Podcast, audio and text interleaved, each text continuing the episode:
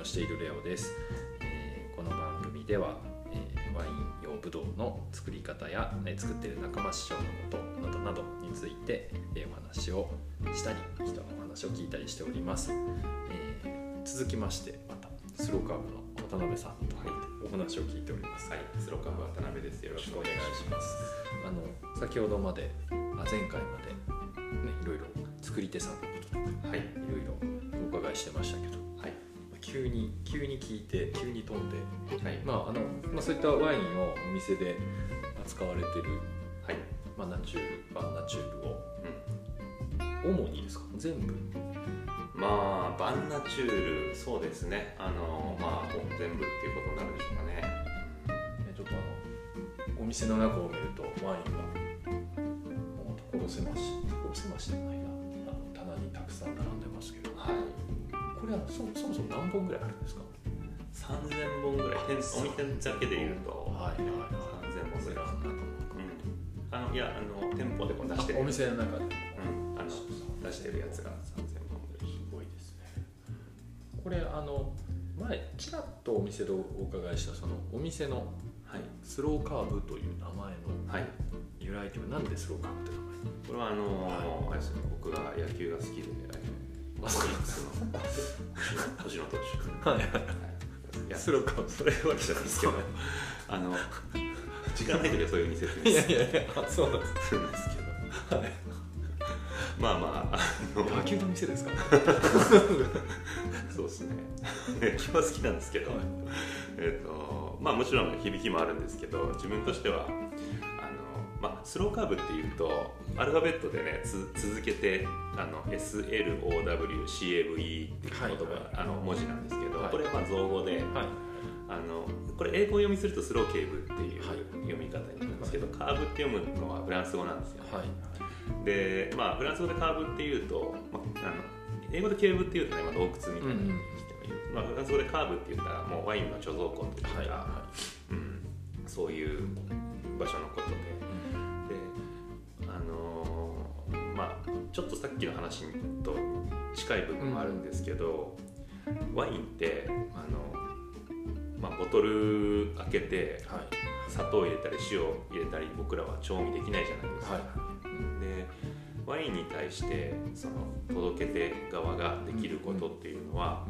まあ基本的には待つこと。うん。直接のワインに対するアプローチでいうと、はい。い、い状態で待つこと。だと思ってて、それってでも大変ですよね。なんかその購入した、まあ、僕らもやっぱり輸入元から購入するわけ。で、購入したワインを待ってで販売した時にまあその利益というかそれが出るんで、うん。待てば待つほどうん。まあ負債が増えるというか。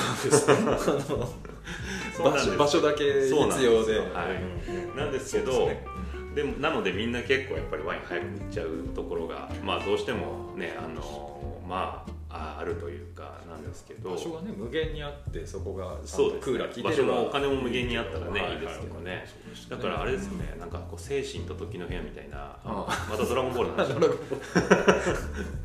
知らない人はごめんなさいみはいたい。な、そういうのがあるといいですけどね。そうですね、はい。あのおえっとあれは時間が早く経つんでしょそうですね。だから現実世界でのまあ1分みたいなのがはい。まあ時の部屋だとまあ何倍にもはい。そういうのがあるといいんですけど、はい。はい。あのでそのまあ自分に対する戒めでもあるんですけど、やっぱりその自分がこういうお店やるときにワインを届けるときにやっぱりちょっとそのワインのいい状態まで、うん、待って届けたいっていう気持ちで、はい。なかなかねそれを本当にこう納得いくレベルまでやるのっていうのはまだまだ多分本当に、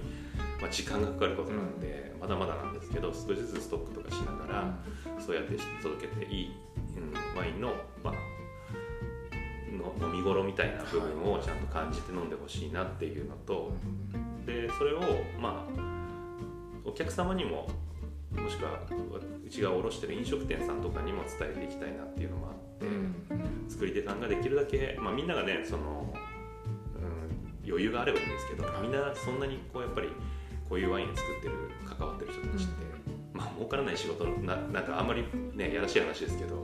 全然儲かんない仕事なんで、みんな余裕ないんですよ。本当超余裕ないと思います。そうですね。いや農薬使った虫をね やっつけてればたくさん取れたのにはい。あのそれ使わないからやられちゃうみたいな。そうなんですよ。とかも。だから作り手さんもね本当にちっちゃい家族単位の作り手さんばっかりだから、そういうところが10年20年ワインを1回寝かして出してくるっていうのも現実的に難しいのでただやっぱり自分のなんとか納得いくところまではそれをやってるわけで、うん。少しにしてで、はい次の輸入元とか届け手側のところで少しずつまたそれを流通のスピードを、まあ、ゆっくりにして僕のところでもスローにして、であのお客様に、まあ、ゆっくり楽しんでもらいたいっていうのと、それは流通に対してのことです、あのワイン自体に対するアプローチ、あとはやっぱりその物事というか本当にいいものってなんかキャッチーじゃないことが多いじゃないですか。これちょっと分かりづらいんですけど、あの全部じゃないですけど、はいあのじっくり見ないと本当に腑に落ちないことってたくさんあると思うんですよ。でそれをなんかこう感じてほしいというか、ワイン一口飲んで美味しいって思うと思うんだけど、もっと美味しいがあると思うんです、その本当はねそのワインには。でそれを感じるためにはやっぱりこう焦らずスローダウンして、たあの見て見てみないとわからないことこれ僕このだいぶ僕の中ではこすられてる話なんですけど。あのこの話がじゃなくてあの今からする話が、はいはいはいはい。どうぞどうぞ。あの僕すり切れそうな。映画でねはいはい。あの好きな映画があるんですよ。あの僕が高校3年生の時かな、はい。に見た映画で「あのスモーク」っていう映画なんですけど、スモークはい。あのハーベイ・カイテルっていう役者さんが主演で、まあ、あのニューヨークのブルックリンのん。タバコ屋さん下町のタバコ屋さんが舞台。でそのタバコ屋さんが、まあえー、と毎朝決まった時間に何年も同じ場所であの写真を1枚ずつ撮ってるわけですよ。うん。でその写真を、えーファイリングしていて。でまあその屋さんの友人がねその写真を見せられるわけですよ。はい。で全部同じ写真だからうんうんうんもうパラパラパラパラめくるんだけど、うそこに対して、まあ、スローダウンマイフレンドっていうわけですよ。ちょっとゆっくり見,、はいはい。はいはいゆっくり見ないと分かんないことが。あると、うん。それでまあネタバレしちゃうんであんまり言わないですけど、うんうん。それで気づくことが一つあって、うん。そこからまあ物語っていうのが大きい流れになっていくっていうのが、まあ、あるんですけど結局やっぱりなんかこうねあの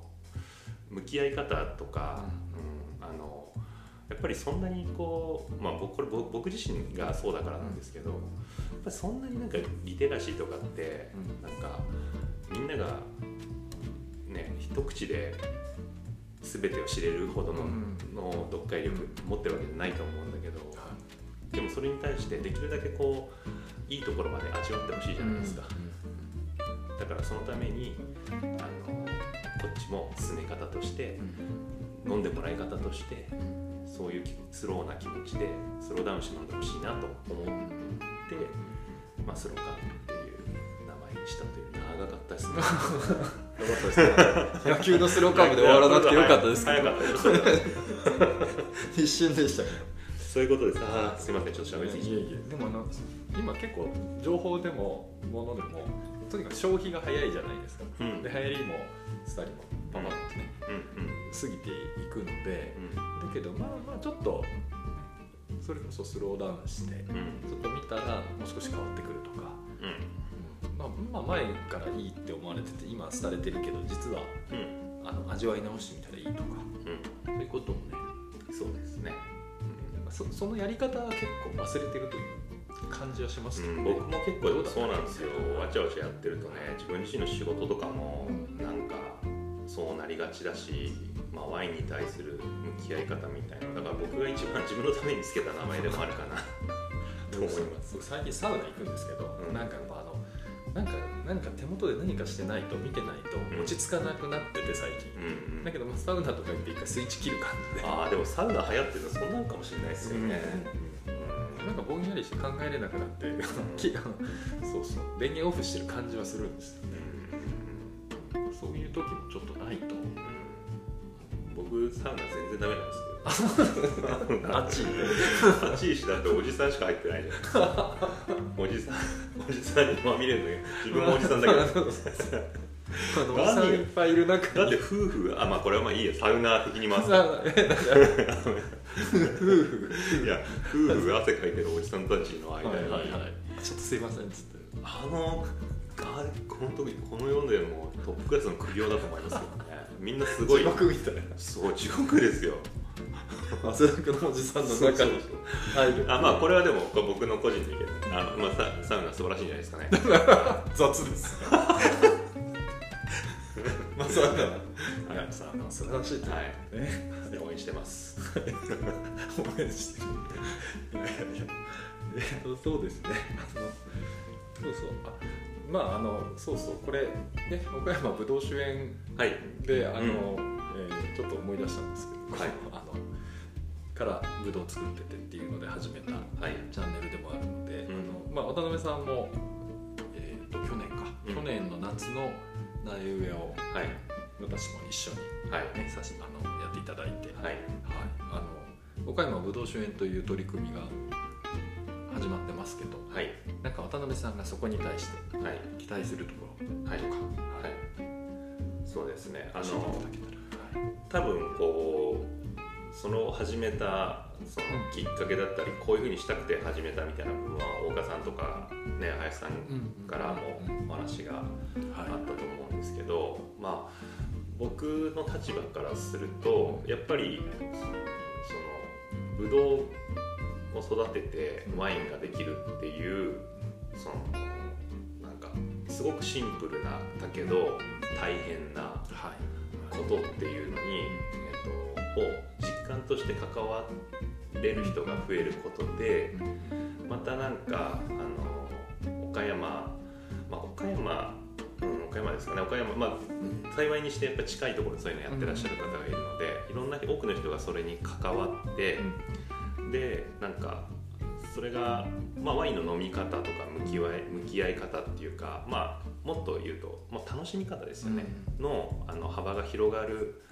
うん、でもっと言うと、まあ、人生の楽しみ方とか豊かさみたいなのがに広がる、うん、ことにつながるといいなと思ってるんでなんかこう、うん、今はねなかなかまだ、まあ、まだ醸造所もまだできてないですし。あの畑もそんなにこうねたくさん借りられるわけじゃない、苗もそんなにたくさん手に入っているわけじゃないと思うのでこれからっていう部分もあるんですけど、でもまあそのできるだけ興味がある人がこううんしっかりこう関われやすい環境になると、まあ、よりなんか、まあ、僕の仕事も忙しくなるしね、うん、なんか世界がそこのそのはい。そういう作り手側のかから見たワインのその楽しみ方みたいな部分があの多分そうそういう方法でしかなかなか開かれないと思うんですよ。あのそれってすごい楽しいことで貴重なことなんで、そういうのに関わる人がもっと増えるようにできるといいなと思うんで、まあ、僕もちょっとその発信するとかそういうね、あの言葉とかいろんなこう、まあ、ここに来てくる人たちに対してのあのお伝えすることで応援していけたらいいなと思いますしなんかこの間お大賀さんとの話の中でね、それこそ街中にあの醸造所ができたらとかね、そんなの素敵だなと思いますよね。ですよね、うん。そのアクセスしやすい。そうそうなんかワインってやっぱりあくまでもお酒なんで、あのもちろんその運転しちゃ飲んだら運転しちゃいけないとか、まあ、飲み過ぎたら健康に害があるとか、そういうのはもちろんあるので、うん。その何でもかんでもいけいけっていうにはならないと思いますけど、でもなんか岡山の地元のブドウ酒が、その地元でテーブルワインとして、あの消費できるような仕組み、例えば街中にそういう、まあ、醸造所なり直売所みたいなのがあってでまああのリフィルできるこうボトルとかで、はいはいはいその日の夜飲むやつを量り売りで買いに来れるとかあーなんかわかんないですけどうんそういうぐらいまでなったらすごいなんか文化として豊かだなと思いますしね、それ楽しそうですね。うんそうですねまあちょっと思いつきで言ってる。んです飽き店舗探そうかみたいな。ちょっと今一瞬思った。よぎったんですけど。うん、でもやっぱりあのそのぶどう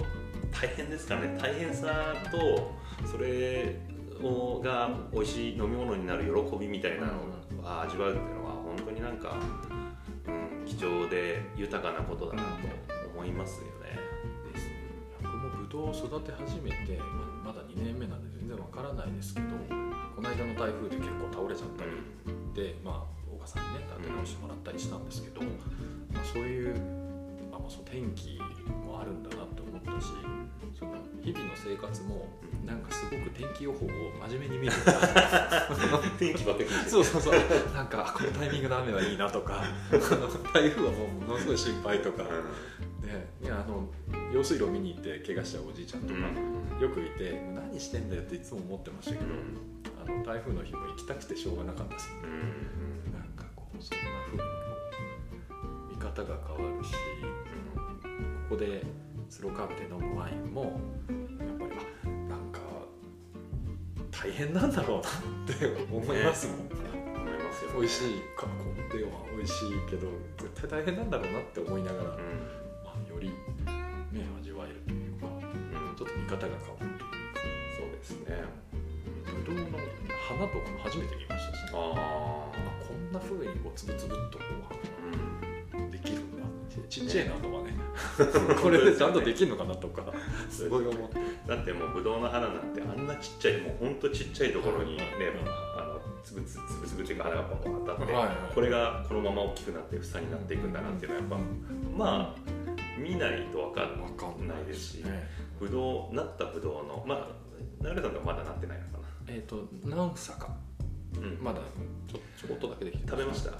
今月今年？今年できたやつはあのここんなやつ。あまあまだ売れてないのであなんか食べてみたけど。ワインたワインにするブドウを食べた時の、はい。その甘さとかね。あむちゃくちゃ甘いですよ。あなんかそういうのとかもこれがなるほどっていうの、だけど確かにすっごい甘いけど結構なんか種とか皮とかとも渋いしあこれは食用として美味しいけどこれが普通に流通される食用ではないなってでもそ食用のやつより甘いじゃんみたいな。なるほど。思うぐらい甘いとか甘酸っぱいっていうか。そういうのもや育てたらひとしおですよね。そうですね。そういうのがねまあ本当いろいろ大変なことはあると思うんですけど、なんか、うん、すごく意味のあることを、あのしてくださってると思うので応援したいと思ってます。ありがとうございます。最後になんかお店にお店の告知とかあるんですか？ないです。全然ないです。まあお店自体は全然ないですね。だからもうお店自体はあのこういうワインを扱って、まあできればその作り手さんとかのストーリーとか、うんそういう部分まで乗っけてお伝えして、あのねなんか今僕今のところうちはあの通販とかしてないんで、あの対面で販売させてもらって、そこに対するなんていうかその責任感みたいなのが僕にはあると思ってるので、まあ、そのうちでから、まあ、うちのお店を通して買ってもらうワインっていうのが、あのそそこに意味があるようにしたいなとも思ってて、うん感じてもらえもらえるものがこう、深いとか多いとか、そういうそういうような伝え方をしたいと思ってるので、まあ、興味あったらでもまあ気軽にですよね、なんか、うん、ワインもいろいろなんか作ってる人もなんかいろんなこと考えて作ってると思うんで飲む人もまあ限定せずになんか超シリアスだけじゃなくてもいい、はいそれこそ僕もキャンプ好きなんではい。はいキャンプにね持ってってガブッと飲むってもいはいい。し、なんかそういういろんなシーンでの飲まれ方ってできればなと思ってるんで、うん。まあ、気軽にあの興味あったら来てもらってで奥のスペースでもちょっといろいろ飲んでもらったりできる。はいはいあれですよね。あのラベルというか、んあのポップっていうんですかね、うんうん。あのそういうものがないそうなんです。はい、超絶買いづらいと思いますけど。値段だけはね貼ってますよペタッと、ああそうです、うん、だけどそのうん。だから買いに来る人もまあもちろんね好みの味筋とか、値段値段とかももちろんそうですけどシチュエーションだったりとかねあのその食べるもの何何食べるからとか、はいそういう感じでなんかいろんな情報もらえると僕もなんか、うん、そういうのに応じてそれだったらこうがいいんじゃないですかねっていうことで提案できるんで、まあ、お店でレストランとかでねなんかワイン選ぶような感じに近いのかなあのこのお料理と何が合うかなとか、うんそういうのに近い感じで僕もなん。かやらせてもらってるんで。ですよね。そこがあの会話があっていろいろ教えてもらってとかうん僕なんかはよくあのな大体いくらぐらいねみたいなうんうん話も含めてうんなんかあの勝負したい時っていうか何ですかこそうですねなんかちょっと新しい扉を開きたいとかね。時 ねあそうですね。ねこれはカジュアルにうん。もうちょっと外でみんなでパッと飲む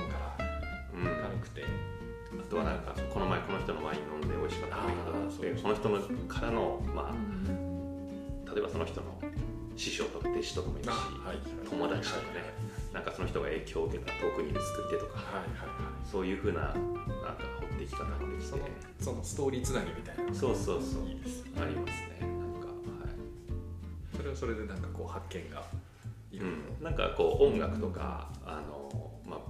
文学とかもそうですけど、はいはい。そういうのと似てる部分がやっぱり作家性がやっぱりなんかこう、まあ、アーティストと思ってる人がいる、はいどれだけいるかその作り手としてもね、まあまあ、やっぱ職人でもあるし農家さんでもあるんでいろいろあると思うんですけどでもやっぱり作家性みたいな部分はどうしてもあのありますからそこをなんかつなげていくっていうのはまた一つ楽しみでもいいかなワインの飲み方として、ああと最後一つ。はい、最後多いですね。今作業って言いましたけ？どさやってないか。ら あのあの割となんていうんですか？ゼロ時間っぽい感じで来られる人多いじゃないですか。はいはいここで一杯飲んで、うん。で次どこそこにご飯食べに行くのっていう、なんかそういうのも意識されてるんでしたっけ？そうですね。なんかあの待ち合わせ場所ぐらいのつもりであのはい。来てもらってきればまあもちろんねその後お店決まってればそれでもいいですし、うんなんか例えば県外から来る人とか、はい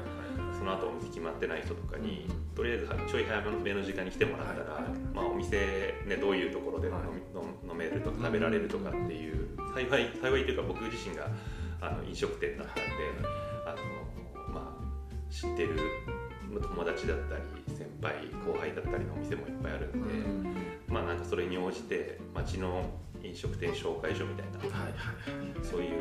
役割もあの、はい、あのマージンなしでやってる。マジなしで。それがなんせ素晴らしいっていう岡山の宝だ渡辺さんはって言ってる人いましたいやーそうどうどうですかね。まあでもできるだけなんか僕レストラン出身なので、あのワインはねやっぱりこううちみたいなこういうカジュアルなスタイルで飲むのもいいですけどやっぱりお料理と一緒に、まあ、食中酒だと思ってるんでやっぱり大きい意味では。あの食中にレストランで美味しいご飯食べながらワイン飲んでもらったらまたより感じてもらい方がねあの楽しみ方がはい。あるんじゃないかなと思ってるんで、そういうふうにしてほしいなと思う部分があるんで、ご紹介はしてます。はい、ありがとうございます。いやいやなんかあの長々といろいろはい、すみません、僕が喋りすぎいえいえありがとうございます。またまたあのいろいろ話を聞かせていただくことがはい、あるかと思います。しはい、今日はちょっとキャンプの話があまり聞けなかった。はい、まあ別にいいんじゃないですか、そこは。ま あそうですね。はい。何の何のラジオだってなるかそうですね。ということで今日は、えで、えー、とスローカーの渡辺さんのはい話をお伺いしました。い渡辺さんありがとうございました。どうもありがとうございま。した。